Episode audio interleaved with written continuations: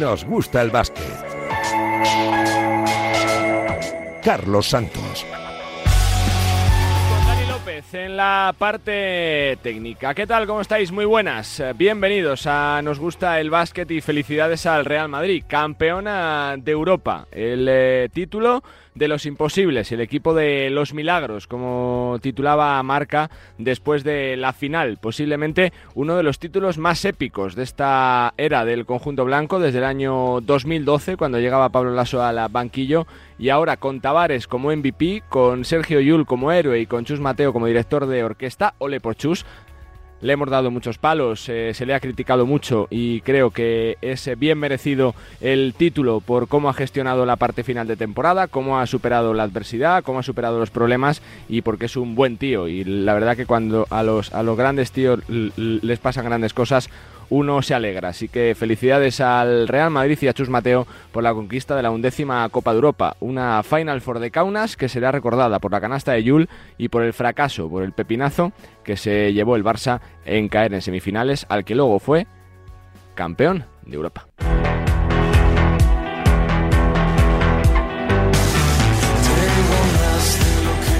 Eso decían que era imposible, ¿no? Pero los que lo decían no, no conocen el Real Madrid. Al final cuando jugamos sin red es cuando mejor nos encontramos, eh, tenemos eh, experiencia en este tipo de partidos y la hemos hecho valer un año más. No, la red me la llevo, la red me la llevo, además es la que en donde ha entrado la, la última canasta y esta va, a ser especial. Acepto, simplemente acepto esa responsabilidad, ¿no? Eh, consciente de que la puedes fallar y puede ir muy mal y ser el culpable de todo y, todo el, el, desastre o la puedes meter y ayudar a tu equipo a ganar como ha pasado hoy, ¿no? creo que el primer paso es eso, aceptar que puede ir bien o puede ir mal y, ser valiente a la hora de tomar esa decisión. Increíble, increíble esta sensación. El seguir creyendo, el, seguir soñando, porque al final ha sido eh, un camino muy duro, pero a veces el baloncesto tiene esa, recompensa, ¿no? De cuando luchas, cuando te dejas la piel, la vida en la pista, pues eh, la recompensa no puede ser mejor. Bueno, inesperado no, creo que nosotros siempre hemos creído que, que podíamos hacer algo y sabíamos que cuando nos dieran la oportunidad para entrar en el partido íbamos a hacerlo, así que con la experiencia de los veteranos nos ha ayudado mucho. Bueno, eso es, eso es lo que el Real Madrid nos enseña desde cuando entramos en el club. Aquí nunca se rinde, da igual que pierdas o ganes, hay que, ir la, hay que la cara siempre. Intento controlar lo que puedo controlar. Lo que puedo controlar son mis chicos, son mis jugadores, eso, mis entrenamientos, mi staff eso lo puedo controlar. Lo que está fuera no lo puedo controlar. ¿Qué puedo hacer yo si alguien opina que soy un paquete? Pues soy un paquete. ¿Qué quieres que te diga? Nada, ya está, paquete. Chus Mateo es un paquete. Ya está. ¿Y qué voy a hacer? Yo seguiré trabajando al día siguiente. Y mañana habrá muchos que digan, joder, qué bueno Chus Mateo. No, no soy muy bueno. Soy un tío que ha ayudado a su equipo a, a ganar con lo que he podido. Y ya está. Y punto. No hagamos de esto nada trascendental. Lo que vivimos el pasado domingo en Kaunas es la culminación de un camino hacia lo imposible. Lo que ha logrado este equipo guarda una maravillosa y especial semejanza con lo que ocurrió la temporada pasada con el equipo de fútbol en la Champions. Cuando todo parecía acabado, surgieron los valores que han llevado al Real Madrid a ser el club más querido y admirado del mundo, porque este escudo y esta camiseta llevan impregnados el trabajo, el sacrificio, el afán de superación, la humildad, el respeto y la solidaridad.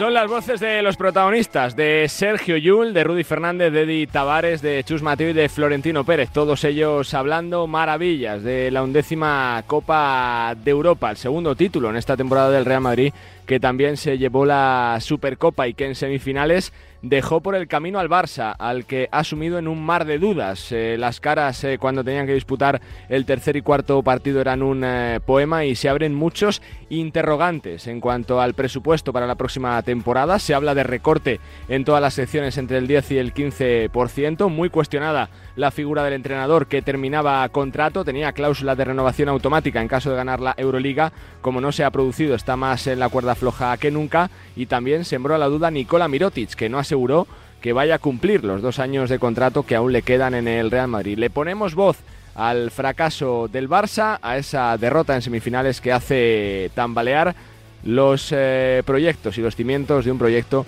que huele a final de ciclo. Ya sí que Vicius, Mirotic y Juan Carlos Navarro. Muy triste, muy, una decepción muy grande para mí personalmente también. La verdad que yo creo que hemos, hemos hecho muchas cosas muy buenas a lo largo de, que vamos ahora, nueve meses, ¿no? Pero no tenemos nada, ¿no? Uh, y ahora mismo la temporada está en cero y es un poco situación triste, ¿no? Pero bueno, ya sabemos que estamos en un gran club y, y aquí solo vale ganar. Bueno, deberíamos estar contentos por estar en los Final Four, sin ninguna duda, porque no es fácil, pero pues, claramente todos queríamos más, yo, yo primero, y es una decisión enorme, sin, ninguna duda. Tengo contrato y, mucha gente, yo lo he dicho, en he dicho muchas veces en, las entrevistas previas, a mí me gustaría acabar, acabar en Barcelona, ¿no? Pero uh, bueno, hemos visto mucha gente, no hablo solo de, de baloncesto, sino en general, en fútbol, gente con contrato que no ha podido acabar. Pero yo, yo estoy con ganas de estar aquí, de, de intentar cumplir, cumplir la promesa que cuando vine dije, ¿no? de marcar algo aquí, de, ser gente feliz. Y, pero es, es, difícil, es difícil de, de, hablar. No, yo tengo, como dije, tengo dos años de contrato, pero esto al final ahora no es, no, no es lo importante. Lo importante es uh, seguir uh, intentando hacer que el club uh, tenga otra alegría y, a partir de ahí pues uh, veremos qué es lo que pasa con mi futuro, aunque como lo has dicho tengo dos años uh, de contrato, que obviamente yo tengo que decir que me, que me gustaría cumplirlo, pero no, aquí no es nada muy seguro. Sin duda es una opción eh, de cara al futuro, pero como he dicho y él también ha dicho, hablaremos de a final de temporada, cuáles son las sensaciones y ahora estamos desde mañana ya eh, con, la mirada en, la liga que, es súper importante, pero cuando acabe esto hablaremos. Bueno, eh, primero saber cómo, ha reaccionado todo el mundo después de, de, esta Final Four y, hacer balance de, cómo están todas las partes, cómo se, en este caso cómo se siente el entrenador, cómo nos sentimos nosotros y mirar de hacerlo lo mejor para, para, el equipo, para el futuro. Pero sin duda hay un trabajo detrás, como he dicho, muy importante. Mm, no sé cuánta gente ha llegado tres veces a una Final Four y hay mucha gente que se queda fuera. Pero sí que es verdad que, este año mm, teníamos extra de ganas, como habíamos llegado, después de 11 victorias, eh, después de haber pasado el playoff 3-0, eh, con, con más convicción y al final, pues eso, en 20-25 minutos se nos ha ido. La cara y la cruz de una Final Four de Kaunas que, que ya está en el eh, recuerdo y todo esto como telón de una semana en la que la actividad no para, casi sin tiempo para saborear o para flagelarse por la derrota vuelven a competir Real Madrid y Barça que tienen en el horizonte el objetivo de la liga. Podrían repetir la final del año pasado con ventaja de campo para el Barça, que, va a ser primero de la liga regular. Pueden los blancos todavía ser segundos, eh, se lo juegan con Basconia y todo apunta a que blancos y vitorianos serán rivales en semifinales por un puesto en eh, la final, mientras que Lomoyar está en la pelea por la permanencia. Granada y Betis a 40 minutos de la salvación o del eh, descenso. Más complicado lo tiene el Betis, que visita la cancha del campeón Real Madrid, mientras que el Granada recibe a un Juventud que poco se juega, sexta o séptima posición, y saber si juega ante Basconia o ante Real Madrid, la primera ronda de playoff. Con lo cual, una semana que viene chula, que viene cargada por delante y con unos playoffs que están ya a la vuelta de la esquina. Y una semana que nos ha dejado una buena noticia para el baloncesto español la elección de Jorge Garbajosa como presidente de FIBA Europa, ganando al candidato francés a Ciutat y dando otro pasito más en una carrera tremenda. Deja la federación con los mejores números de su historia, con una situación deportiva tremenda, como número uno del ranking, como vigente campeona del mundo y de Europa y con un equipo femenino que aspira a hacerlo a las mil maravillas en el eh, próximo Campeonato de Europa de Israel. Jorge Garbajosa, protagonista en eh, Radio Marca, recientemente elegido presidente de FIBA Europa. El cuerpo me pedía volver a empezar un proyecto nuevo, tener que volver a aprender eh, sobre lo ya vivido, intentar primero saber qué se puede hacer en Europa, intentar aplicarlo. La idiosincrasia de los países europeos es muy diversa. es un reto que me apasiona, me apasiona. Me lo pedía el cuerpo y he tenido el gran privilegio de que la Asamblea de, la Federación Europea pues mayoritariamente haya decidido apostar por un proyecto que, como digo, que es de colaboración, de consenso y de unidad. Me da mucha pena irme, es una decisión personal, con lo cual no me puedo quejar, eh, y al que venga, a la que venga, nunca, nunca, nunca me va a permitir llamarle por muy amigo o amiga que sea o no, pero siempre va a tener mi, teléfono a disposición para, para, echar una mano en lo que crean que pueda ayudar. Yo lo que quiero hacer es colaborar con ella. Quiero estar, eh, creo que ya es el momento. Creo que ya después de veintitantos años de, disrupción, ha llegado el momento de encontrar un camino de unión. Creo que el tener una situación de necesidad de unión por las dos partes, creo que todos tenemos claro que ha llegado el momento de tener puentes. Y eso ayuda mucho a la negociación. Luego, no me gusta prometer lo que sé que no va a pasar. No sé si va a haber un acuerdo, no lo sé. Me gustaría, nada más me gustaría en el mundo, pero creo que es algo que acuerdo podemos tener mañana. Si uno de los dos cede todo, podemos acordar mañana, pero creo que eso no, es, un buen acuerdo porque al final se te vuelve en contra. Creo que hay que buscar un acuerdo que proteja a las ligas nacionales y que proteja a las, a las, selecciones nacionales.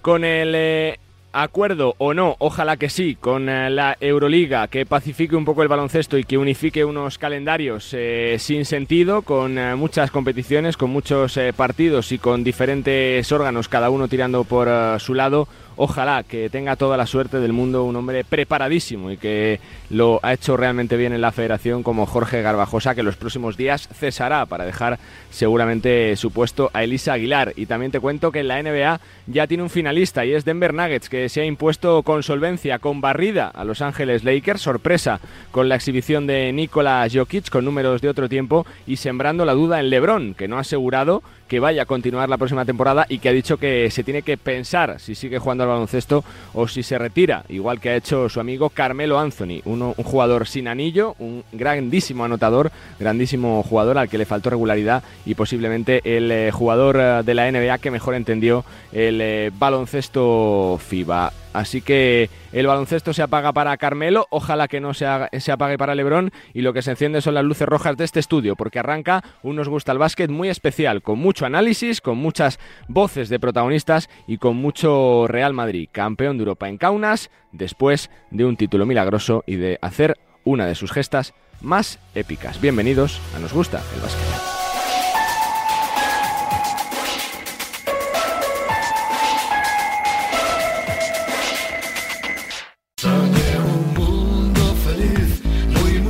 Esta parte del eh, programa es eh, justo felicitar y poder charlar con eh, los campeones. Este es un regalo para todos los aficionados del baloncesto y del Real Madrid. Un quinteto que se pasó por los micrófonos de Radio Marca tras la final de la Euroliga, tras la conquista de la undécima, Sergio Yul, Jana Musa, Adam Hanga, Mario Gesonia y Eli pasaron por sintonía de Radio Marca. Esto es lo que nos contaban los campeones de Europa. Primero, por supuesto, el héroe, Sergio Yul.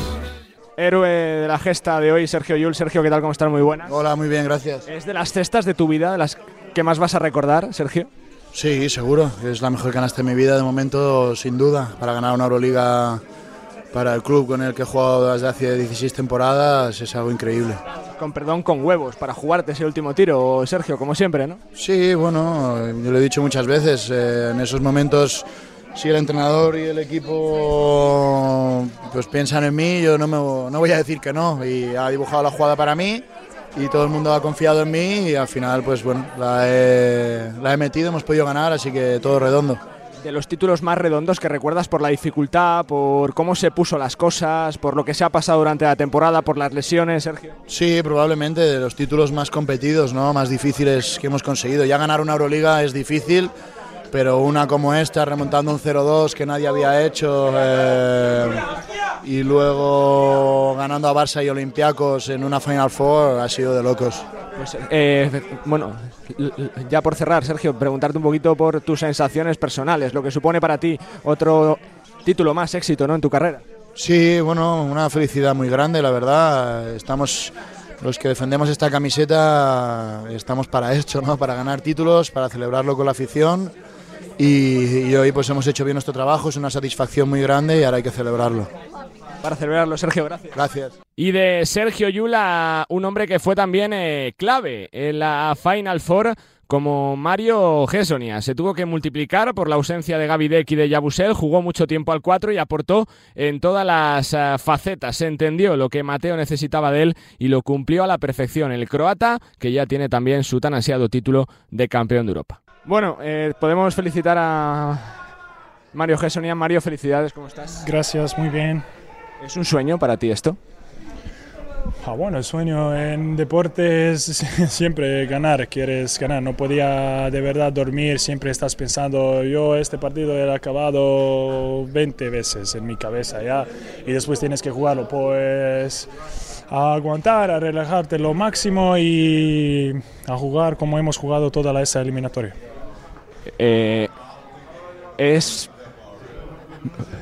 algo complicado explicar, ¿no? Lo, lo, que es el Real Madrid, ¿no? O sea, cómo se, cómo se ha producido el título con remontada, 2-0 con Partizan, con 15 abajo el tercer partido. Explicado, te has explicado a, a, ti mismo, que has dicho, con las, esas preguntas te das a las respuestas también. Esto es que separa Real Madrid con todo el mundo, esto es esta, este fuego en los ojos, corazón, carácter, mentalidad y ganas para, para, títulos. Eso es que es Real Madrid y yo me encanta que he hecho una gran decisión uh, verano pasado, justo cuando han perdido contra Efes.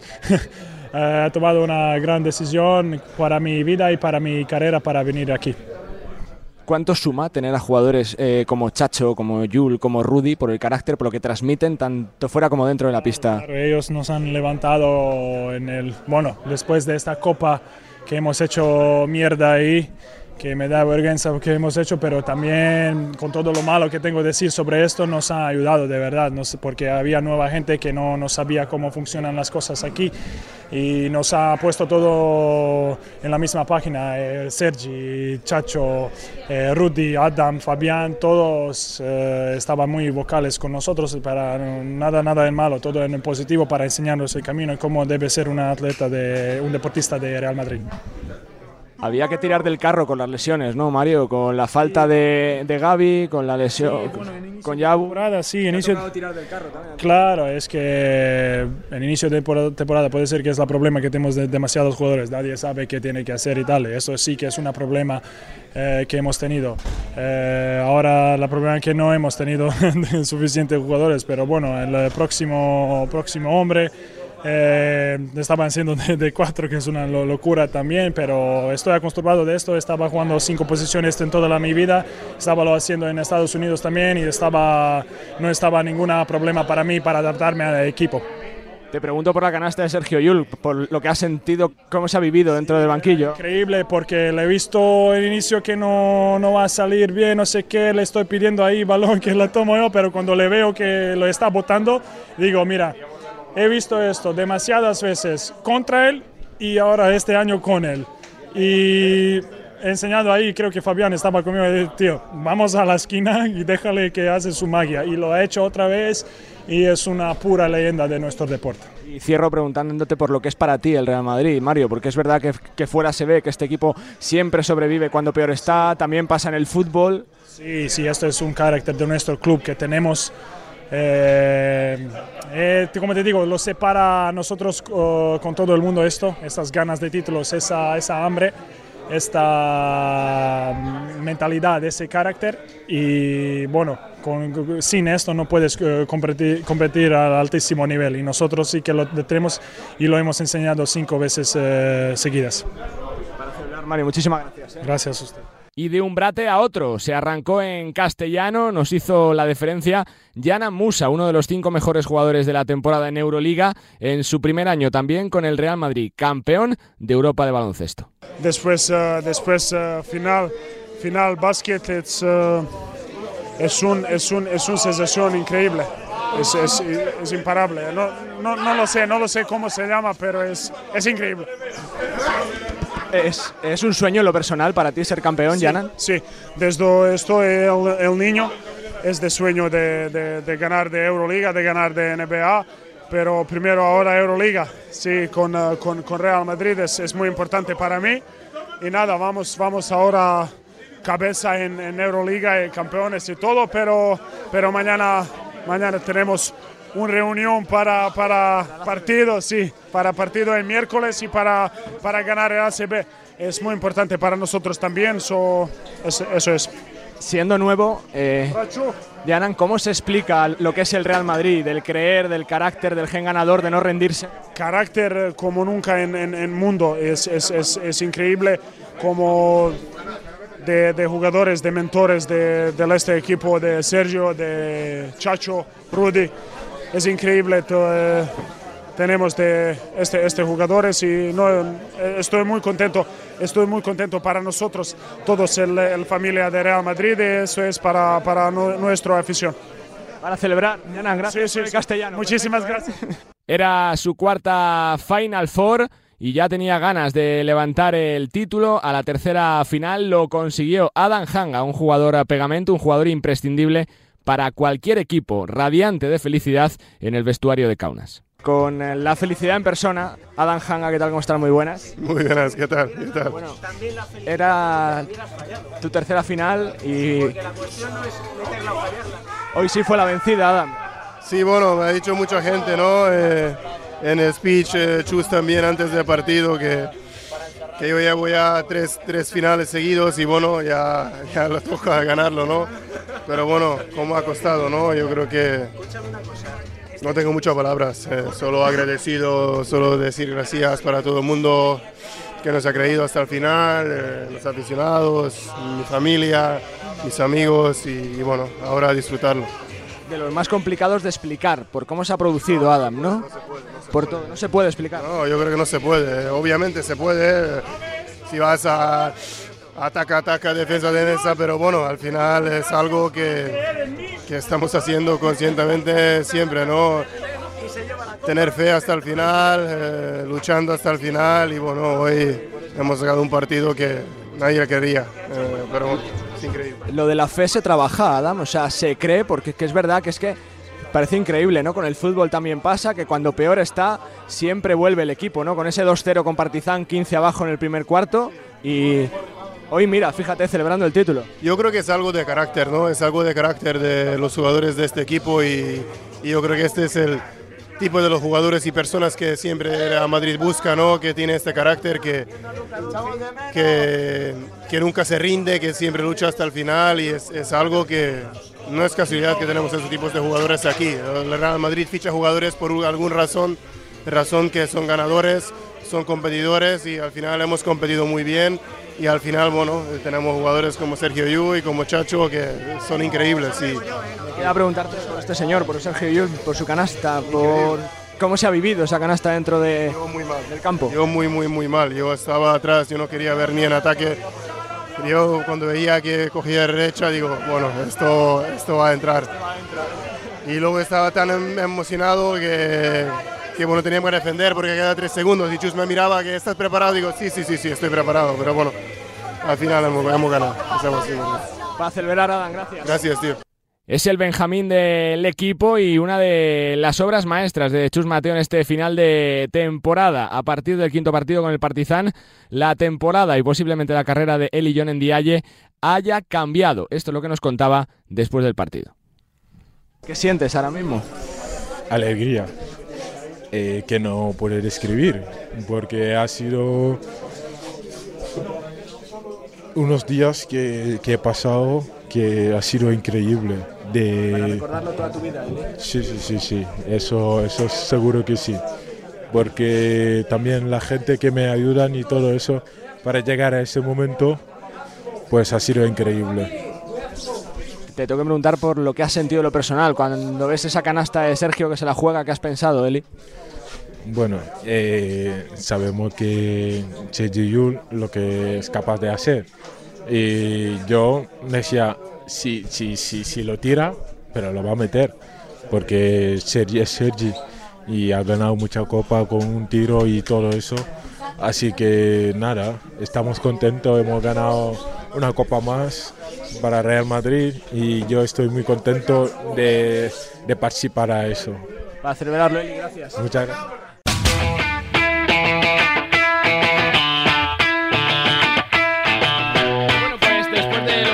Protagonistas, eh, toca hablar con la plana mayor del mundo del baloncesto. He convocado a cuatro en el, en el, en el día de hoy porque eh, es menester hablar de un equipo español campeón de Europa. Saludo a Millán Gómez, ¿cómo estás? Hola Carlos, muy buenas. Desde Radio Marca, Radio Galega, Canal eh, FEB, La Voz de Galicia, Millán Gómez, también director de Gigantes. David Sardinero, ¿qué tal? ¿Cómo estás? Muy buenas. ¿Qué tal? ¿Cómo estás? Desde Eurohubs, Alex Madrid. Hola, Alex. ¿Qué tal? ¿Cómo están? Muy buenas. Hola, ¿qué tal a todos? Y completa este cuarteto Don Enrique Corbella. ¿Cómo estás? Muy buenas, Enrique. Muy buenas, Charlie. ¿Cómo estás? Desde marca y marca.com. Bueno, pues eh, por ir contigo, para empezar, Enrique, eh, por ejemplo, eh, bueno, mm, por lo inesperado, por lo complicado de calificar, ¿no? Porque todavía hoy cuesta encontrar palabras de lo que hizo el Real Madrid en Kaunas. ¿Con qué cuerpo te quedas después de este título, Blanco, Enrique? Ah, yo con un cuerpo fantástico, por supuesto.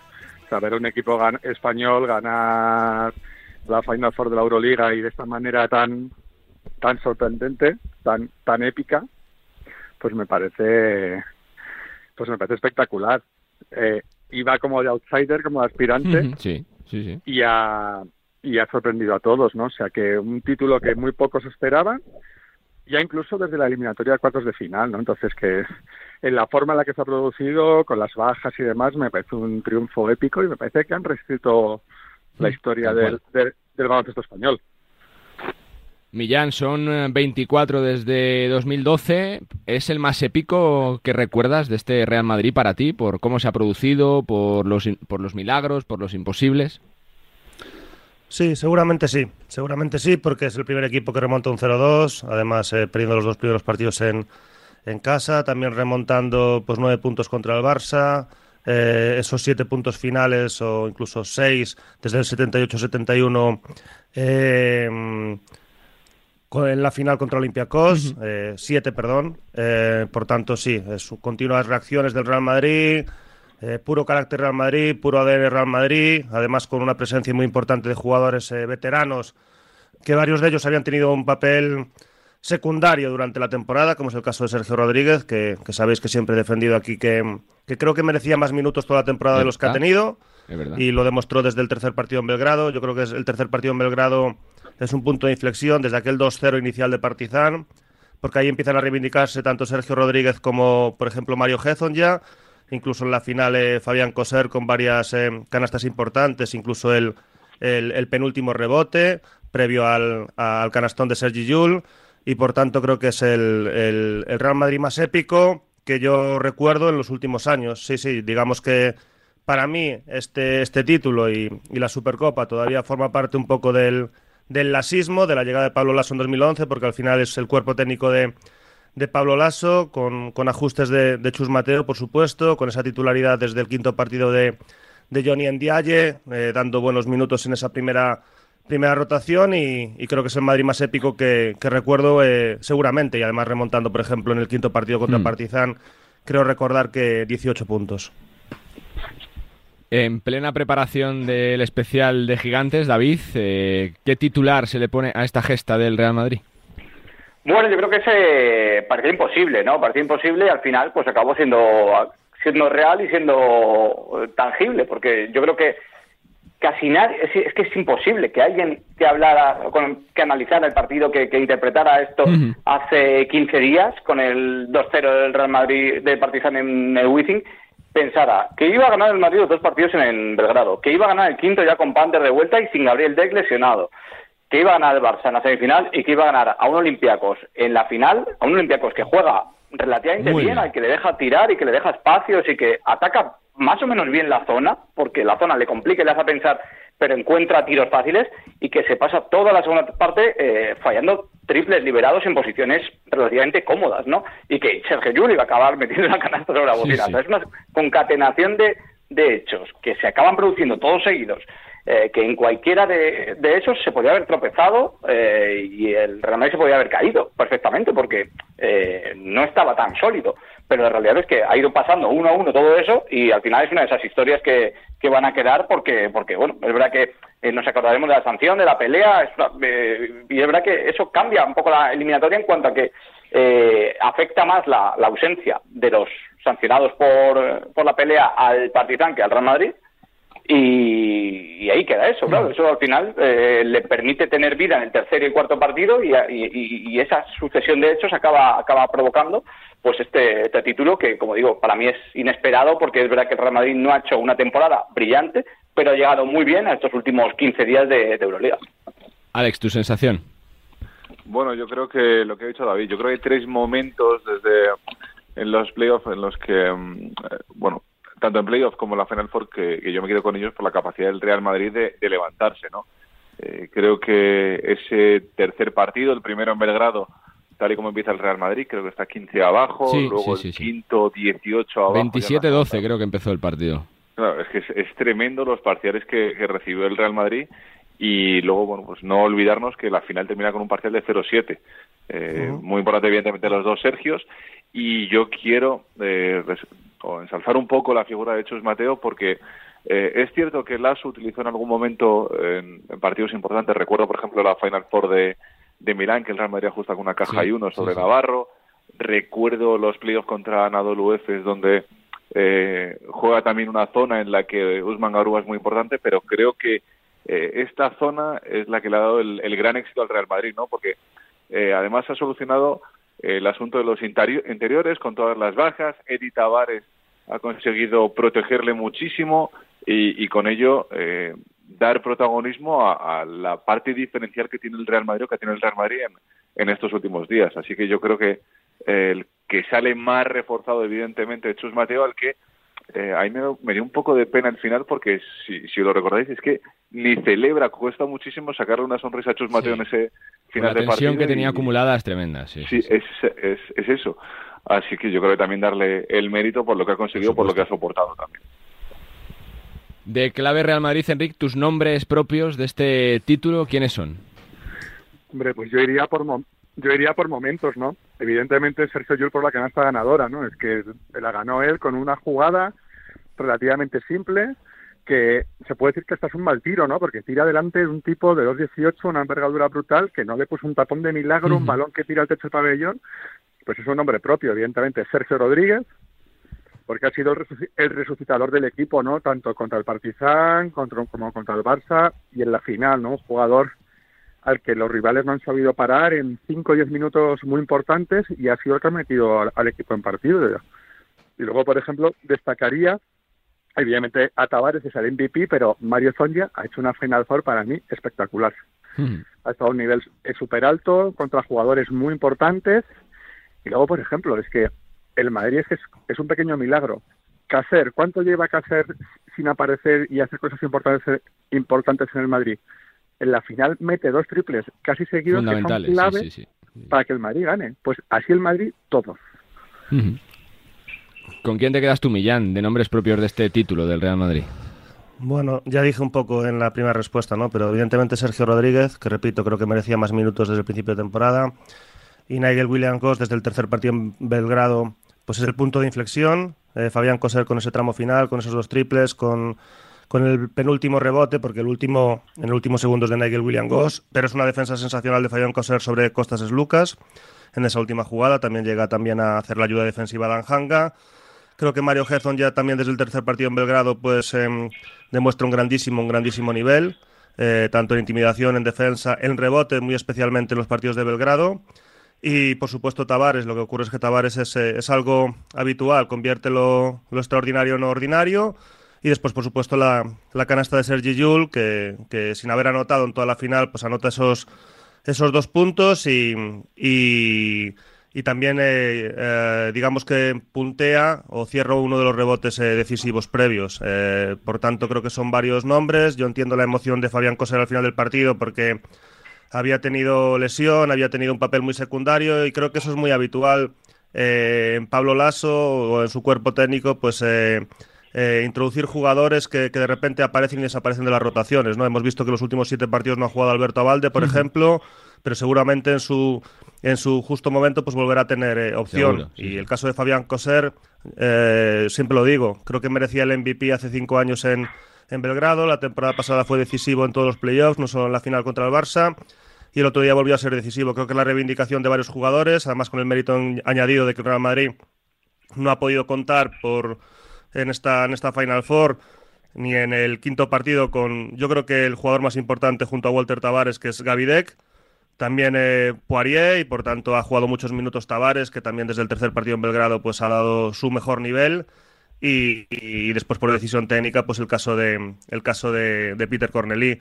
Pero yo creo que si hace unos meses nos dicen que el Real Madrid va a comenzar eh, el quinto partido, la semifinal y la final con Johnny eh, Eliendiaye como, como titular, pues seguramente no lo, no lo creeríamos, ¿no? Seguramente. Y, bueno, y simplemente apuntar una cuestión que, como él quiere que se cuente, pues yo la tengo que contar. Eh, lo publiqué en Twitter eh, eh, ayer porque me lo pidió él. Cuando íbamos, cuando iba el Real Madrid iba 0-2 en, la eliminatoria contra Partizan, recibí un mensaje de Jan Musa diciéndome vamos a ganar la Euroliga, guarda este mensaje y después de ganar la Euroliga me, pidió que se publicase y, simplemente que quede, que quede registrado esa, esa, esa, esa fe de Jan Musa, que también tuvo un par de, de, triples importantes en la, en la final. De los pocos creyentes, David, tus nombres propios de la Final Four del Real Madrid.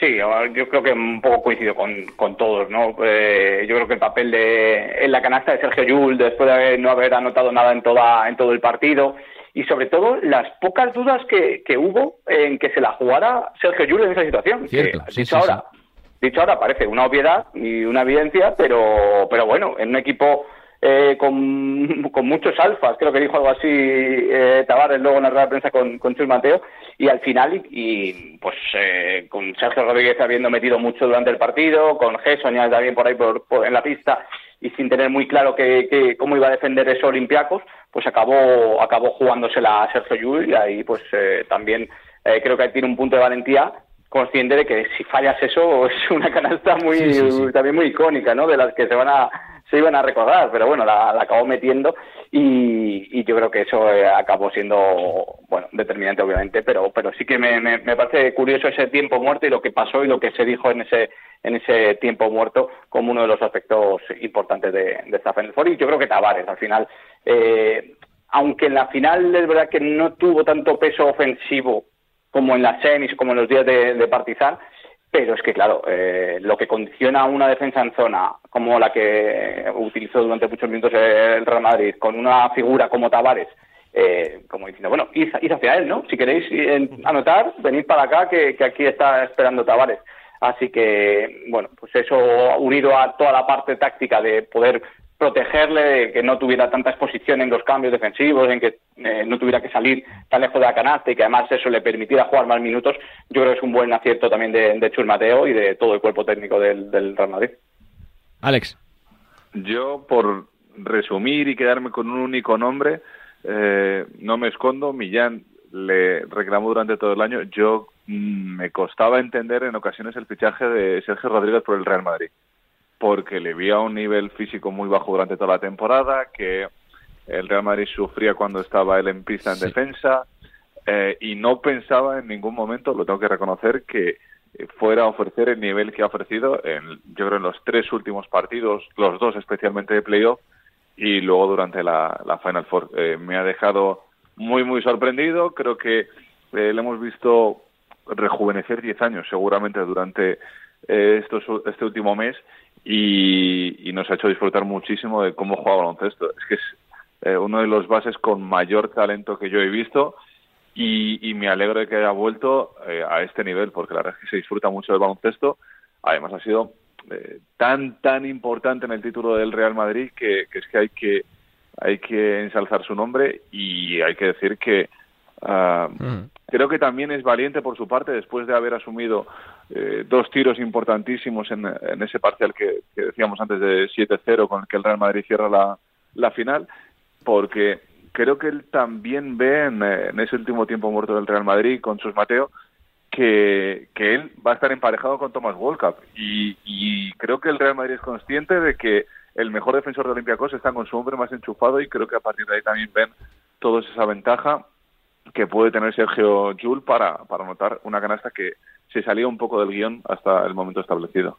Me queda preguntaros por Chus Mateo, Enrique. Le hemos dado mucha cera durante la temporada, con muchas dudas, con muchas críticas sobre, sobre la posible gestión de la plantilla, sobre la sombra de Pablo Lasso, pero es de justicia reconocer que ha sido clave para el título y que supo dar con la tecla, Enrique, para el título. Hombre, es evidentemente que el equipo durante distintas fases de la temporada despertó dudas, eso es impepinable, ha tenido malas rachas de juego y es verdad que ha habido críticas sobre su gestión de equipo. Eh, la famosa zona 2-3, esta zona de ajustes que ha utilizado contra Partizan y, y en la Final Four, ha sido determinante para ganar. Y esto es un juego que consiste en ganar. Da, igual todas las historias que cuenten, se juegan bien, juegan mal, juegan regular.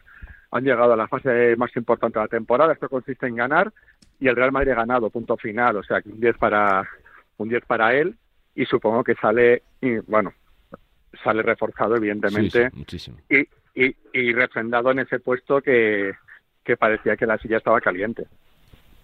Millán sí que es verdad que dejó dudas durante la temporada, pero eh, eh, eh, hizo bien los cambios en la Final Four, confió en gente que estaba bien durante mm. los partidos, supo gestionar bien esos ratos de los encuentros y sale como mm. uno, uno de los grandes triunfadores ¿no? de la Final Four. Bueno, sin duda, sin duda, sin duda. Yo antes dije varios nombres y si tengo que destacar un nombre de un jugador es sin duda Sergio Rodríguez Creo que en el caso de Chus Mateo, lo he dicho desde el principio de temporada, eh, me pareció un, error eh, la situación con Pablo Lasso, pero también dije en aquel momento que... De la que no tiene culpa, De la que no tiene culpa. Evidentemente, por supuesto que no tiene ningún tipo de culpa. Eh, pero sí que dije que la mejor opción, si, si no continuaba Pablo Lasso, como así fue, pues era mantener ese cuerpo técnico. Y, y creo que él ha tenido momentos muy buenos durante la temporada, otros momentos más irregulares, otros momentos donde por las rotaciones, pues quizás se llamaba más la atención, pero creo que también tiene eh, el mérito a nivel táctico eh, sensacional de varios tramos de temporada y sobre todo los últimos cinco partidos de Euroliga, donde, su, donde sus ajustes, donde sus planteamientos, donde sus eh, rotaciones, donde sus lecturas de partido pues han sido absolutamente decisivas. Y además con el mérito añadido de, pues, digamos, corregir varias decisiones. Al final el tema de Sergio Rodríguez pues no jugaba con frecuencia y finalmente pues jugó mucho desde Belgrado. Eh, siempre dije que, me gustó mucho cuando le dio confianza a Nigel Williams-Goss después de la lesión, incluso a Alberto Valde en su momento después de la lesión, ahí dando confianza a varios jugadores. A Peter Corneli le dio bastante confianza al inicio de temporada, ahora no, pero porque, porque verá que no está al nivel competitivo exigido. A Janan Musa lo cuidó mucho desde el primer amistoso en, en Antequera y además eh, me consta incluso por el propio Janan. Y, creo que es uno de los grandes vencedores sin ningún tipo de duda. Además, eh, por las referencias que tengo, yo apenas lo conozco personalmente, solo de ruedas de prensa, pues es una magnífica persona y como, y como dijo aquí hace años un, un entrenador de Brogan, Pepe Rodríguez, sobre un jugador que, que había destacado en un partido, me alegro especialmente que a las buenas personas les vaya bien. Tal cual, tal cual. Sardi. David. Bueno, yo creo que es compatible pensar que el Real Madrid no gestionó bien eh, el despido de, de, Pablo Lasso y su salida que el Real Madrid durante el año había generado dudas y que había habido tramos en los que no había jugado bien y que no estaba funcionando y que en los últimos 15 días ha encontrado las piezas y les ha puesto a funcionar en, el mejor el momento clave de la, de la temporada, ¿no? Y que eh, ante esas ausencias eh, se ha simplificado bastante la rotación y yo creo que sobre todo hay un papel para mí importante que es el de Gessoña, en cómo le ha eh, conseguido aprovechar en este tramo final de temporada un jugador que para mí sí que es diferencial en Europa. Eh, es que es diferente, es que es otra cosa, es, es una mega estrella. Y, y durante el año parecía que no estaba muy claro a qué había venido, de qué estaba jugando, yo creo que ni él, me parece que él lo decía el otro día también en una entrevista que él había tramos en los que no sabía si era un 3, si era un 4, un 2 o, o, qué, pero que ya le daba igual, que al final se ha dado cuenta que, que lo que él va a estar ahí y que va a tener minutos si, si es capaz de estar metido. Y para mí ese es el, el mayor éxito, el haber sido capaz de, bueno, pues eh, encontrar, pues fíjate, la opción de Lillón, eh, por lo menos de salida, que ya cambia un poco el scouting, cambia un poco la forma de, de ver el ataque del rival, porque ves ahí a un, a un junior prácticamente y casi vas a ir a por él sin, sin pensarlo demasiado. Bueno, pues todo ese tipo de. Y luego el tema de la zona y cómo proteger a Tavares, todo eso para mí es, eh, es un acierto que, se ha condensado, en, como digo, en estas últimas dos semanas. Alex, ya lo comentaste antes, pero por cerrar sobre el tema Chus Mateo. Bueno, yo creo que solo hay que fijarse en los tres entrenadores a los que yo creo que ha superado en los tres partidos. Selko Obradovic, Sara Jasikevicius y en la final al mejor entrenador del año, a Barsocas. Casi nada. Eh, claro, es que a los tres yo creo que, bueno, los tres últimos partidos, si, si recordáis, tanto Partizan como Barça como Olympiacos empiezan anotando muchísimo de fuera. Eh, pero no sé si es por desgaste, porque al final los tiros dejan de entrar, eh, porque ha habido momentos en los que el Real Madrid ha sufrido, ha sufrido ajustando. Eh, pero hemos visto que en, en momentos clave de partido, en momentos finales, no eran capaces de atacar una zona eh, como quizás te enseñan cuando eres pequeño, lo cual me ha resultado muy curioso y, y creo que eh, quizás el Real Madrid no hubiera ganado la Euroliga si Yabusele hubiera estado disponible en estos partidos, porque quizás hubiera omitido un poco más esta zona que eh, sinceramente no estamos acostumbrados a ver a un nivel tan alto profesionalmente, pero que ha dado eh, buena prueba de que ha sido clave en el triunfo del Real Madrid. Y yo creo que eso es lo que hay que otorgarle como mérito a Chus Mateo. Y por cerrar, quiero- sí que es cierto eso. Sí, sí, Eh, Millán. en, en los dos partidos de, de, Madrid con Partizan, el acierto exterior de Partizan es tremendo, sobre todo la circulación exterior. Y le pasa al Barça en semifinales, donde el primer cuarto, los 18 puntos son 6 triples. Olympiacos tiene mucho acierto hasta colocarse en ese 24-12. Y estoy muy de acuerdo con Alex. Al final ahí sí que el Madrid, por ejemplo, tenía tuvo también incluso dificultades en la final para defender las esquinas, donde ahí sufrió eh, bastante, aunque curiosamente, pues por ejemplo, sí que anotó varios triples el Real Madrid ahí en zonas, eh, en esas zonas precisamente. Y, y creo que esos ajustes de, de Chus Mateo y, y- y esos planteamientos, pues creo que eh, modificaron eh, lo los cinco partidos. A Lucas lo anula durante la final porque no Sí. es capaz de, de atacar desde la parte frontal. Eso es, eso es. Es más, tiene Olympiacos eh, dos triples frontales en el tramo final con Sasa Bezenkov, con Costas Lucas, al margen del tiro de Costas Lucas en la última jugada, que, que además yo creo que tiene el mérito también de que un jugador que había tenido un papel residual como Fabián Coser es el defensor en esa jugada de Costas Lucas, aunque es cierto que también hay un momento donde, donde el balón parece que va a Bezenkov y ahí lo lee muy bien y se anticipa eh, Mario Gezon ya. Y simplemente por apuntar una cuestión, eh, Sergio Yul no es solo que anote esa, esa canasta definitiva, por así decirlo, sino que incluso también contra el Barça eh, anota una canasta, un triple muy importante cuando el Barça se coloca a 9, eh, justo antes, eh, antes de- del descanso, que yo creo que también cambia un poco la perspectiva psicológica y anímica del, Real Madrid. Creo que Sergi Yul, con su veteranía, eh, está eh, principalmente para esos momentos, ¿no? Para rachas anotadoras, para cambiar partidos y, y, por supuesto, para, para asumir tiros como, como es en la penúltima jugada. Me queda preguntaros por el Barça, por el otro lado de la moneda. eh, salió Cruz, eh, eran un poema las caras en ese tercer y cuarto puesto del domingo. Las palabras eh, de Navarro, sin, sin decir mucho, dice bastantes cosas y sobre todo esas dudas con Mirotic. Enric, ¿qué sensación te deja el proyecto de fin de ciclo, de muchos cambios la próxima temporada, de que se puede reconducir? ¿Qué sensación tienes con el Barça? El Barça es un equipo hecho, construido para ganar la Euroliga y si no para ganarla, para meterse en la final y competirla, pero no este año, pues en los últimos dos años. Yo creo esta gran mentira, ¿no? Que ahora corre por el deporte, ¿no? Que es difundida por Antetokounmpo, ¿no? Era de que en el deporte no se fracasa. Pues sí, mira, pues sí se fracasa, ¿no? Yo creo que lo del Barça en esta Euroliga, perder con una plantilla superior contra un equipo muy mermado como el Real Madrid, que compite muy bien, pero la plantilla estaba peor, es un fracaso. Entonces yo creo que es fin de ciclo clarísimo. No, no sé qué es lo que harán. Si cambio de plantilla, cambio de entrenador, eh, que no tengo ni idea. Yo creo que ni ellos mismos lo saben, pero yo creo que clarísimamente es un fin de ciclo. ¿Tú, Millán? No me gusta a mí el concepto fin de ciclo, pero es cierto que, que- que yo creo que es un poco un, cuando menos un punto y aparte esa inversión eh, extraordinaria que hizo el Barça desde 2019, que ya viene de la, de la directiva previa. Y yo no esperaba esta actuación del Barça en semifinales, primero porque eh, es curioso cómo se marchan del partido después del acierto exterior sobresaliente que tiene al inicio. Y sobre todo por lo que comentaba yo también la semana pasada aquí, que, por ejemplo, ahora que está Sardi aquí en la tertulia, pues que, que comenté yo eh, que también reflejó gigantes eh, sobre esa entrevista de, de Nico Mirotic en, en F, todas esas declaraciones, dando a entender como que la gestión de Sarunas Jasikevicius estaba siendo mucho mejor a, a nivel, a nivel grupal. Y entonces yo sí que yo sí que veía una conjunción, una, una, una sincronización, una sintonía entre, entre jugadores eh, muy apta para, para por fin ganar la, la Euroliga. Al final es, son tres intentos desde la llegada de, de Mirotic y de, y de Corey Higgins, porque hay que recordar que el primer año pues no, no, no se termina aquella Euroliga por la, por la, por la pandemia.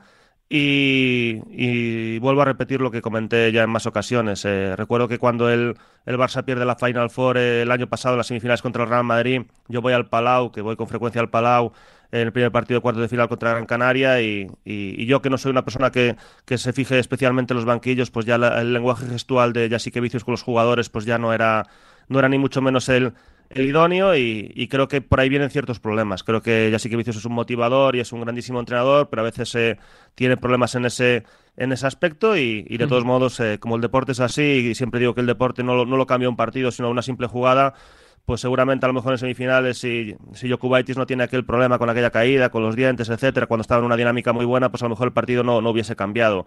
Al final son detalles, y, pero sí que creo que, que en el Barça sí que puede haber un, un, un punto y aparte en cuanto a esa inversión. Primero por la situación económica del club, con esos eh, posibles recortes en, en, en varias eh, secciones y, y, de hecho ya, ya ha informado de forma contundente, por ejemplo, el diario Sport en este, en este ámbito. ¿Tu sensación, David, sobre el Barça? ¿Cómo pues queda después de la Final equipo más sólido, pensaba que era el equipo con más posibilidades de ganar y pensaba que llegaba además en un buen momento, pero sí, sí. la realidad es que no no, no, no, no, no, no ha funcionado y se le ha vuelto a escapar un, un, partido que además pues es que parecía que también tenían más o menos bien encarrilado y en el que estaban más o menos sólidos. Eh, salvo la aportación de Mirotic que no que no está y que no y que no hace para nada un buen partido.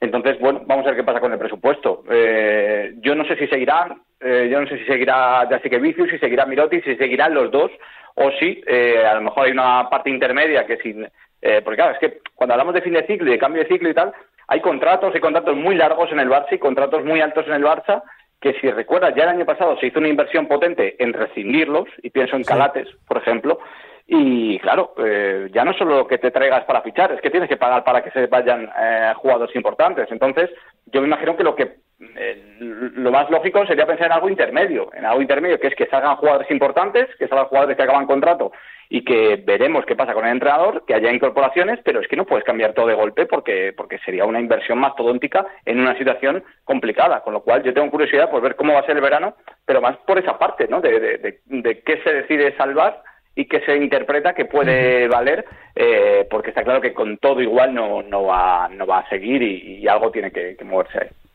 Tú cierras, Alex.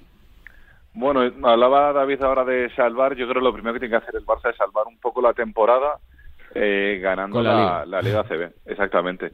Porque, claro, irte sin títulos con el pedazo de plantilla que tienes eh, es sería algo tremendo. Eh, vamos a ver qué tal está el equipo anímicamente después del palo que es la, la Final Four, porque eh, la puedes perder de muchas maneras, pero de la forma en la que lo hizo ante el Real Madrid, que es tu máximo rival, la verdad es que es muy doloroso. Eh, vamos a ver qué camino tiene hasta una posible final, pero es cierto que yo creo que lo va a marcar muchísimo lo que ocurra de aquí a final de temporada. Eh, luego yo creo que evidentemente el factor eh, presupuestario va a ser clave. No sabemos todavía qué recorte pueda cometer la plantilla. De ahí vendría el, el, ver si continúan o no eh, Saras y Mirotic. Yo creo que si uno de los dos sigue en, eh, en, la, en el equipo, más o menos en nuestra cabeza va a seguir siendo un proyecto similar. Uh -huh. Si se marchan los dos, evidentemente la cosa cambia. Pero claro, eh, depende mucho de qué haya disponible en el mercado, no tanto a nivel plantilla, sino a nivel eh, banquillo, ¿no? Creo que si el Barça opta por una opción como Xavi Pascual, creo que más o menos das una continuidad al proyecto si, por ejemplo, está Mirotic como, como gran estrella del equipo. Pues la verdad que... Matiz, Carlos. Sí, sí, por supuesto. Eh, eh, yo transmitía las sensaciones que tengo de, de, ese punto y aparte en cuanto a la inversión, pero yo creo que el Barça debería dar continuidad al proyecto. Creo que hay muchas piezas que son muy válidas. Eh, y es más, si tengo que elegir entre, entre Mirotic y Jasikevic... cuando se habla no, de revolución creo que es más, más, más por la figura del entrenador, ¿no? Que por la Mirotic. Sí, yo bueno, creo. yo es que creo que, que el problema que tiene Jasikevic, vuelvo a decir, es, el, es la gestión de grupo. Uh -huh. Y creo que si hay que elegir entre, entre dos personas, yo creo que, que, que es más... Eh, más eh, más regular o más constante en su sí. rendimiento, por así decirlo, Mirotic. Que después que hay piezas que, se pueden modificar, tipo Sertak Sanli, tipo Kyle Kuric, etcétera, por supuesto, pero yo creo que, que, incluso hasta vimos un jugador secundario como Mike Toby que fue importante en cuartos de final, eh, Jan Vesely, pues que estaba a bastante buen nivel. Yo creo que lo lógico es dar continuidad, pero otra cuestión es la sensación que tengo, que mi sensación eh, y por la información que han publicado, por ejemplo, los compañeros del Sport, es de que hay un punto y aparte en cuanto a la inversión. Y eso, evidentemente, va a influir en la, en la plantilla y, y quizás en el cuerpo técnico, aunque hay que recordar también que Jasique Vicius tiene muy buena relación con, con Joan Laporta, ya de su etapa previa como, como jugador y presidente, respectivamente. Un tiempo de opinión. Esa, perdona, apúntatela para la próxima. ¿Quién prefieres que continúe, Saras o Mirotic? Ah, yo es que lo tengo Yo claro. lo tendría clarísimo. Yo lo tendría Sí, sí, clarísimo. yo también lo tengo claro. Pero no porque Jasique Vicius sea peor entrenador que Mirotic jugador, aunque evidentemente Mirotic ha demostrado más como jugador, eh, sino por esa cuestión de gestión. Eh, y, me llama especialmente la atención que el Barça haya decepcionado en estas semifinales después de esas declaraciones de Mirotic, donde esa entrevista en F es, es, es magnífica por lo que dice y por cómo lo dice. La verdad que muchísimo tiempo para analizar y para ver. Merecía que nos eh, pausáramos un poquito más en el día de hoy, que charláramos tranquilamente, porque bien lo merece. Millán, que siempre es un placer. Te seguimos. Gracias. Muchísimas gracias, el placer es mío compartir eh, tertulia con vosotros cuatro. Supongo que vendrá con sorpresita David, ¿no? El próximo Gigantes del Básquet, ¿no? Bueno, sorpresa poca. sorpresa Bueno, con mucho texto del Real Madrid, ¿no? Campeón de Eso Europa. sabrá, eso sí, sorpresas, oye, ya eh, la sorpresa ¿Algún la que, la que ha dado reportaje? el Real Madrid en Kaunas. ¿Algún reportaje sobre los pasos eh, de Julio en el último tiro, Sardinero? No seas malo, Enrique, no seas malo. Ojo, ¿Eh? yo le pasé a Sardi los de Lucas contra, contra Fenerbahce. ¿eh? No Pues seas malo. pasos también, Y, la- ¿no? y las canastas en el aro, En directo no se percató no nadie. de la, de no se percató nadie. Que en directo no se percató nadie de los pasos. No, en directo no, pero mi hija, que tiene 11 años, y te lo he dicho esta mañana, los vio, dice, papá, cambió el pie de pivote, son pasos, a mí me los pitan. Yo, mira, con la tensión del partido bastante estaba como para contar la jugada, co- como para ver los pies de Jules, sinceramente te lo digo. Fuerte abrazo, David, pasos te seguimos. Abrazo. Abrazo. Enric, que, que, que siempre es un placer, te seguimos, Nada, gracias, abracito. Hasta la próxima. Desde Marca y Marca.com y desde Eurohoops, Alex, gracias, que es un placer. Un abrazo a los cuatro, hasta luego. Alex Madrid, eh, Millán Gómez, David Sardinero y por supuesto Enrique Corbella. Cuatro genios para un tiempo de opinión para hablar del Real Madrid, campeón de Europa. La undécima blanca llegó en Kaunas.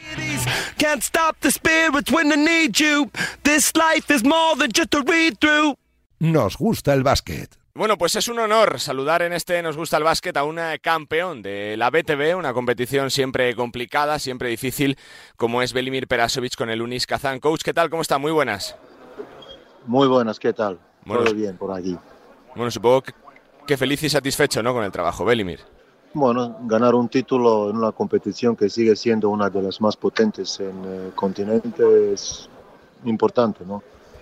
Y sobre todo porque se impone eh, con clubes con pedigrí, con fuerza, como Zenit y, y, y- y también CSK, ¿no? Belimir.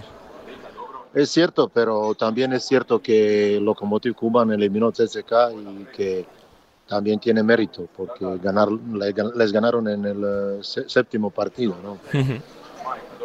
Eh, es el primer título, supongo que, que para el club es importante, ¿no? Para el desarrollo, lleva años ya jugando alto nivel, con grandes jugadores, pero Es cierto, es para el desarrollo es importante. ¿no? Sí, sí, sí. Es primer título que gana Unix Kazan. En la competición siempre CSK ganaba. Una vez ganó Kimki, una vez Zenit y, y ahora Unix. So, eh, significa que ganar ahí es muy complicado, sobre todo por Sí. potencial económico de estos equipos que compiten contigo, como CSK, como antes Kimki, ahora Zenit. Son equipos que te triplican presupuesto y siempre fichan jugadores eh, de primer nivel, sobre todo rusos, que son jugadores que al final, como en España, jugadores nacionales marcan mucha diferencia también. Por, por eso le quiero preguntar eh, si ha, ha visto un cambio, ¿no? De que se haya bajado el nivel presupuestario, sobre todo con todo esto de lo que está pasando en Rusia, de las sanciones, o si se sigue apostando fuerte por el baloncesto, por los proyectos, Belimir, allí. Bueno, si CSK fue el club que tenía, yo que sé, mayor presupuesto en Europa, y si tenía, no lo sé, 35 millones de presupuesto, ahora a lo mejor ha bajado a 25 o 28, pero sigue siendo tres, cuatro veces más que otros equipos. Pero Zenit está también en este nivel. Son equipos que si no había este problema bélico serían seguro en la cima de Euroliga por tema económico, por poder de fichar jugadores de alto nivel. Y equipos como Unix Kazan o Kuban son equipos de medio alto nivel presupuestario, pero tipo Basconia, tipo Valencia, pero no llegan, eh, no llegan a este nivel, no llegan a este nivel de estos equipos. Pero bueno, por eso es eh, más bonito ganarles. Claro. Son profesionales, Belimir, pero se hace raro el día a día el tener que trabajar en esta situación, pendiente de la tele, lejos de la familia. ¿Recibes muchas llamadas durante el día o no, Belimir? Mm, Bueno, es mucho más relajante cuando estás ahí que, mm, que, que estás eh, viendo por las noticias. Yo creo que competición eh, sigue siendo fuerte, evidentemente no como año anterior, porque hay un dato que de año anterior eh, equipos cuatro ru- rusos, equipos han Sí. perdido 22 jugadores que se han ido a, a Euroliga, 22 jugadores que se han ido a Euroliga. Es una cifra bastante fuerte y es muy, muy evidente que es muy complicado sustituir a estos jugadores. Y, pero siguen llegando jugadores importantes, a lo mejor no primer nivel, pero y jugadores importantes, eh, como sigue siendo jugando aquí un Milutinov, llegaba Ertuel, Tompkins, eh, Moerman, yo, yo tenía aquí Reynolds, eh, este Macon, jugadores que, que tienen eh, cierto nivel en el, baloncesto europeo. Pero repito, 22 jugadores es muy difícil de suplir, sobre todo jugadores como Lorenzo Brown, Gesoña, todos estos que estaban en CSK, en Zenit, es, es muy complicado. Le quiero preguntar un poquito por el Real Madrid. Como coach, eh, cuando ve que ha ganado el título con tantos problemas, con tanta adversidad, cuando prácticamente no se confiaba en la plantilla, en el proyecto, ¿le ha sorprendido Yo- mucho? Bueno, realmente es un equipo por nivel de plantilla de, de los mejores en Euroliga. Se sabía que es un equipo eh, que puede ganar, pero repito que es muy complicado eh, durante la temporada calibrar todo esto y llegar eh, sin, sin problemas. Ellos han tenido problemas durante la temporada, pero llegaron en mejor momento, en mejor forma posible jugadores que marcan diferencias, sobre todo Tavares, un jugador que marca sí. diferencias y yo estoy muy feliz por Mario porque es un excelente chico y un excelente jugador que al final ha conseguido demostrar su poderío. Y todos estos jugadores que llevan años eh, ganando y además eh, hay que felicitar al entrenador que, que Mateo que ha hecho al final excelente labor y, y contra todo pronóstico ha llevado equipo en la cima. Y es chapo para equipo, para todo que han hecho y repito, muy feliz sobre todo por Mario porque es una persona que a mí me llegó al fondo de mi corazón.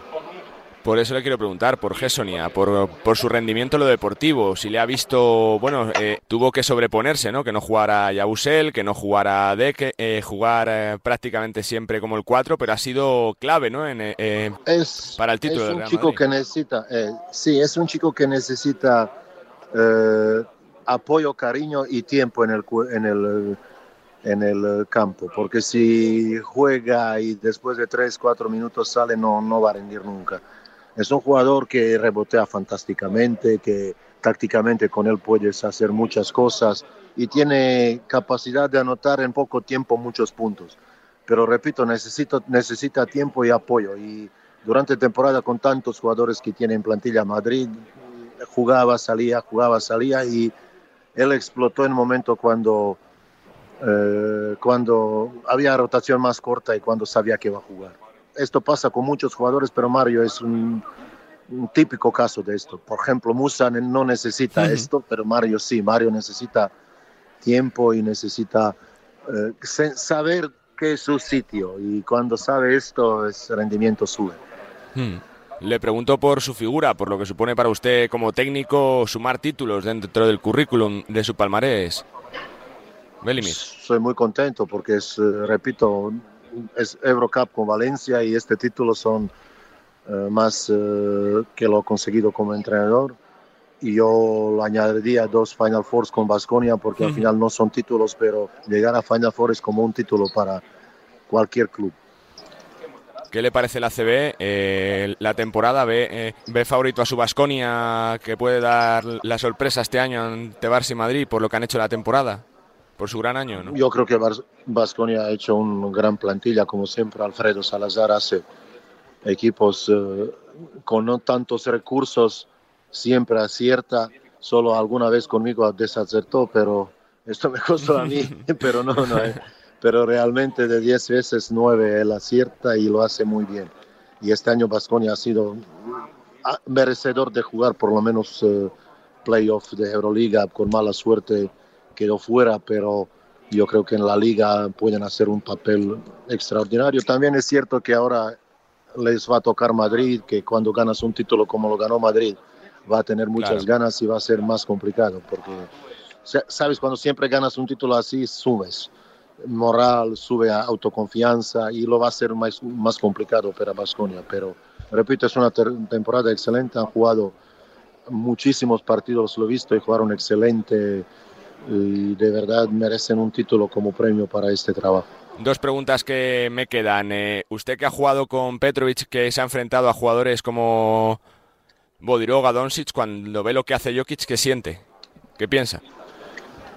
Yo también estoy muy sorprendido con, eh, con tema de Jokic. Es un, eh, un eh, dominio tanto en NBA, y sobre todo en puesto de pivot, que siempre ha sido complicado. Ahí había siempre uno, pero vamos, dominio que lo está haciendo es sorprendente. Pero bueno, baloncesto europeo hace tiempo ya ha demostrado que no tiene nada que envidiar de NBA y que hay jugadores que cada año demuestran que pueden jugar y, y- y ser mejores que jugadores americanos. Y la última que le hago es un poco personal. Ya no le pregunto por eh, lo que pensó cuando vio la salida de Pablo Lasso, sino si tuvo conversaciones con él, ¿no? Sobre su problema cardíaco, eh, por lo que le pasó a usted también, si le dio consejo después de su salida del Real Madrid, de cómo afrontar eh, el trabajo, la vida o no, Belimir.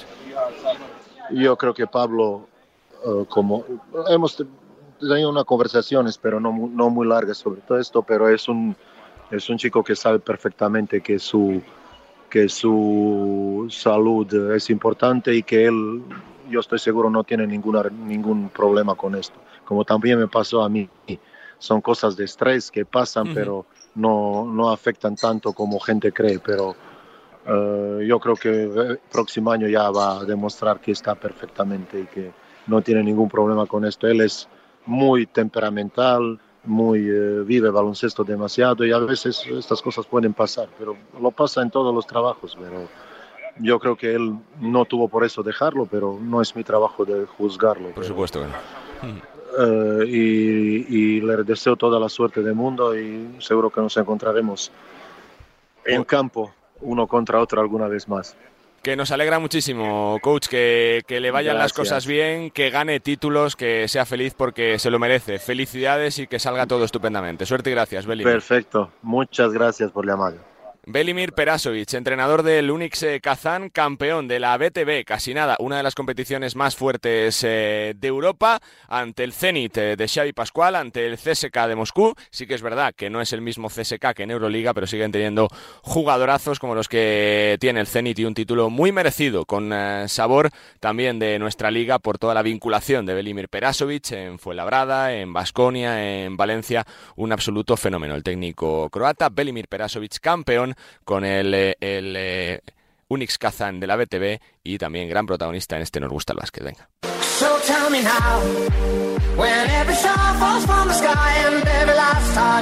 Bueno, la parte final de este programa la tenemos que dedicar a hablar de la NBA, porque están pasando muchas cosas. Ya tenemos a un finalista de conferencia oeste, estamos eh, cercanos de tener una final entre Denver Nuggets y Miami Heat, pero todavía pueden pasar muchas cosas. Y se lo preguntamos a Antonio Sánchez, compañero de Movistar Plus. ¿Cómo estás, Antonio? Muy buenas, ¿qué tal todo? ¿Qué tal, Charlie? Muy buenas. Bueno, no sé si sorprendido por la barrida de los Nuggets a los Ángeles Lakers. Pues la verdad que sí. Eh, para mí era favorito Denver, pero creo que pocos podían pensar que iban a barrer, que iban a, a ganar por 4-0. Quizá pensaba que, sobre todo anoche, no viendo el, el nivel de Denver, viendo que habían ganado el primer partido en, en Los Ángeles, yo estaba convencido anoche que iban a ganar los, los Lakers y que Denver se iba a meter en la final, pero ya jugando en casa con su público y va a ser un partido en el que eh, llegaron a ir perdiendo por 15 puntos, que LeBron mete 31 al descanso, tenía toda la pinta de que este era el partido que por lo menos Lakers iba a ganar y que si quería Denver estar en la final tenía que ser en casa, pero eh, Jokic, eh, Jamal Murray y compañía tienen muchas ganas de jugar sus primeras finales y al final acabaron ganando un 4-0, como digo, para mí, eh, lo, que, lo que el resultado eh, se refiere, para mí es sorprendente. Sí que pensaba que era Denver un poquito más favorito, pero no por este marcador, por esta barrida. Te pregunto por la otra final, Antonio, con 3-0 para Miami, lo cierra Miami, das chance a Boston todavía, ¿cómo lo ves esa serie? Bueno, eh, es una serie de la que, mm, eh, en fin, si me lo preguntan antes de empezar, a ver, en, en ESPN, por ejemplo, nosotros ahí en Movistar hemos publicado ese tuit varias veces, daban un 97% a Boston con favorito, en fin, era como una sobrada, ¿no? Era, era pasarse cuatro pueblos porque eran favoritos, pero no tanto, pero desde luego eran favoritos. Lo que sí que nadie podía esperar, desde luego, es que Miami estuviera por delante por 3-0, porque yo creo que no eran tan favoritos, Boston seguramente un 70-30, 60-40, vale, pero que Miami estuviera por delante y, y con un 3-0 ganando un, tre- un 3-0 que en realidad es como si fuera un 0-3, porque ha ganado dos partidos fuera de casa, o sea, todavía es mucho más, más complicado y ganar en el Garden además, entonces la lógica y viendo además la situación mental, yo creo que ya es un tema mental, que, que, que Boston eh, ve la camiseta de Jimmy Butler, ve a Spolstra en el, en el banquillo, ve a Struz, ve a Kid Vincent y se piensan que son Jordan y, eh, y, y Scottie Pippen, o sea, es una cosa yo creo que ya algo mental y creo que, que esta noche van, van a acabar con la serie. Si no es así, pues a- quizás a lo mejor es donde se puedan agarrar lo- los Celtics, ¿no? Ganar esta noche, jugar en el Garden con su público, a- toda la presión del mundo, eh, poner la eliminatoria 3-2 y a partir de ahí, pues vete a saber, ¿no? Nadie nunca en la historia ha remontado un, un 3-0. Eh, o sea, estaríamos hablando de algo absolutamente histórico. Pero sobre todo, insisto, por el tema, porque para mí Boston es mejor equipo que, que Mm. Miami, pero es un, ya es un tema eh, mental. Aparte que Jimmy Butler está a un nivel absolutamente estratosférico, como cada vez que hay un eh, entra en, en playoff, pero además este año le está acompañando el resto de, compañeros, el, el maestro Espuestra, y recordemos sin tal de Hierro, un titular que, que se lesionó la mano en el primer partido ante Milwaukee, que en principio iban a ser cuatro o seis semanas, evidentemente ya descartado, sí, ya, Miami no llegaba tan lejos, que se puede meter Miami en la final y incluir la pieza de Hierro. Bueno, veremos. Yo apuesto que esta noche acaba la serie, cosa que yo ahora mismo no tengo el dato, pero no recuerdo, por lo menos en los últimos años, que haya 2-4-0 en las finales de, de conferencia. Yo tampoco, la verdad. ¿Lo de Lebron te lo crees, Antonio? Eh, ¿Se puede retirar de verdad? ¿Es No una creo. pose de cara a los medios? Eh, ¿Tiene dudas? ¿Cómo lo ves tú, Antonio? Que pueda tener dudas, yo creo que, que seguramente sí, porque lo que tiene es un calentón muy gordo, porque es un ganador muy grande y es un tipo que después de la temporada pues más que irregular, esto no lo cuentan hace dos meses, que, que los Lakers iban a estar peleando en las finales de conferencia y pocos se lo creen. Eh, después de aquel cambio cuando se fue Westbrook, que lleva, llega Vanderbilt, llega D'Angelo Russell, llega Malik Beasley, que al final han sido un pufo, así de claro, porque Malik Beasley casi ni ha jugado, ayer Vanderbilt tampoco, eh, D'Angelo Russell ha jugado fatal esta- eh, en estos playoffs, eh, yo no creo que, que- que- que pase por su cabeza seriamente. Yo creo que más responde un calentón, que la idea de poder jugar con su hijo es muy fuerte, que LeBron James, fíjate, ayer lo que comentaba antes, 31 puntos al descanso para 40 al final, un tío con 38 tacos, creo que le queda cuerda para rato, vamos, mínimo uno o dos años a ese nivel, si no hay lesiones, eh, creo que, que puede aguantar. Entonces, y yo más espero ya, ya como amante del baloncesto y como Sí, lebronista declarado que, que se merece irse de otra manera que el su último partido no sea perdiendo una eliminatoria por 4-0. Entonces yo creo que responde un poquito más a eso, a un calentón. Confío que sea así y que, y que podamos seguir viendo la temporada próxima a LeBron. Quién sabe si con su amigo Kyrie Irving, ¿no? que está ahí como Eso loco es. por, por, por asociarle. De otro amigo de Lebron, y ya cierro, Antonio, lo de Carmelo Anthony. ¿Cómo valoramos Bueno. la carrera de, de Anthony? ¿no? Gran jugador, le faltó un anillo, pero para Sí. mí es el jugador que mejor comprendió el baloncesto FIBA de allí, ¿no? Desde la NBA, posiblemente. Sí, bueno, y lo vimos además cuando jugado eh, con, con el Team Ujú. USA, tanto en Juegos Por Olímpicos eso. como en campeonatos, pues eso, eh, como mundiales, eh, con un nivel espectacular. Era un, un superclase. Eh, la pena, pues un poco a lo mejor esto que ahora estamos hablando de LeBron, que no es el mismo caso, pero me refiero a la hora de despedirte. Este caso de LeBron es un partido, pero sí que la despedida, los últimos años de, de Carmelo han sido, bueno, hay que saber también en un momento el que tu cuerpo no responde ya y saber en un momento dado decir, hasta aquí porque pues, los dos, tres, cuatro últimos años pues no ha estado a la altura de lo que merece para mí una superestrella como ha sido Carmelo Anthony. Pero sí que estoy de acuerdo contigo, un tipo que ha entendido el baloncesto, ya el, el básquet y no te quiero contar NBA y le ha faltado, creo que para la altura del jugador que era un anillo, por lo menos haber peleado realmente en un equipo con, con aspiraciones serias. Sin duda, la verdad que nombres propios, LeBron James, Carmelo Anthony, Nikola Jokic y sus Denver Nuggets. Pues Antonio, te escuchamos y te seguimos cada madrugada porque siempre dormir es de cobardes. Gracias y, y, y- y que salga todo bien. Fuerte abrazo. Pues mira, esta noche mismo quedamos el cuarto partido, vamos a ver qué pasa con ese encuentro entre Miami y los Celtics. A lo mejor ya tenemos finalista esta noche. Ahí Un estamos. abrazo. Antonio Sánchez, compañero de Movistar Plus, con su pincelada siempre atinada del mundo de la NBA. Ya tenemos un finalista de Denver Nuggets. Quién sabe si Miami Heat será el rival del equipo de Nikola Jokic en la pelea por el anillo de la NBA. Vamos cerrando, venga. Pues vamos recogiendo este Nos gusta el básquet eh, muy especial y muy de color blanco. Lógicamente había que felicitar al Real Madrid y escuchar a los protagonistas de una gran gesta para el conjunto blanco y para el baloncesto español, que este año tiene dos campeones, el Real Madrid en la Euroliga, el Gran, Canaria, el Gran Canaria en Eurocup. Ojalá que los canarios puedan conseguir el eh, presupuesto necesario para competir en Euroliga el próximo año y también un bronce, el de Tenerife en la Champions. Pero todavía nos queda mucho por vivir y por disfrutar. La final de la NBA, que está a puntito de caramelo entre Denver y Miami o Boston. Y también, por supuesto, el desenlace del ACB. Uno de los dos andaluces, Betis o Granada, descenderá a Liga LEP. El otro se mantendrá la próxima temporada en la máxima categoría de nuestro baloncesto. Y también está ya a la vuelta de la esquina los playoffs que van a coronar a finales de junio al campeón del ACB. A ver cómo se reponen de la Final Four los dos gigantes de nuestro baloncesto. Nosotros lo contaremos como siempre, absolutamente todo en la radio y en todas las plataformas de podcast. Ha sido un placer una semana más a acompañaros. Sean felices, disfruten del básquet, disfruten de la radio y nosotros nos escuchamos la semana que viene. Adiós.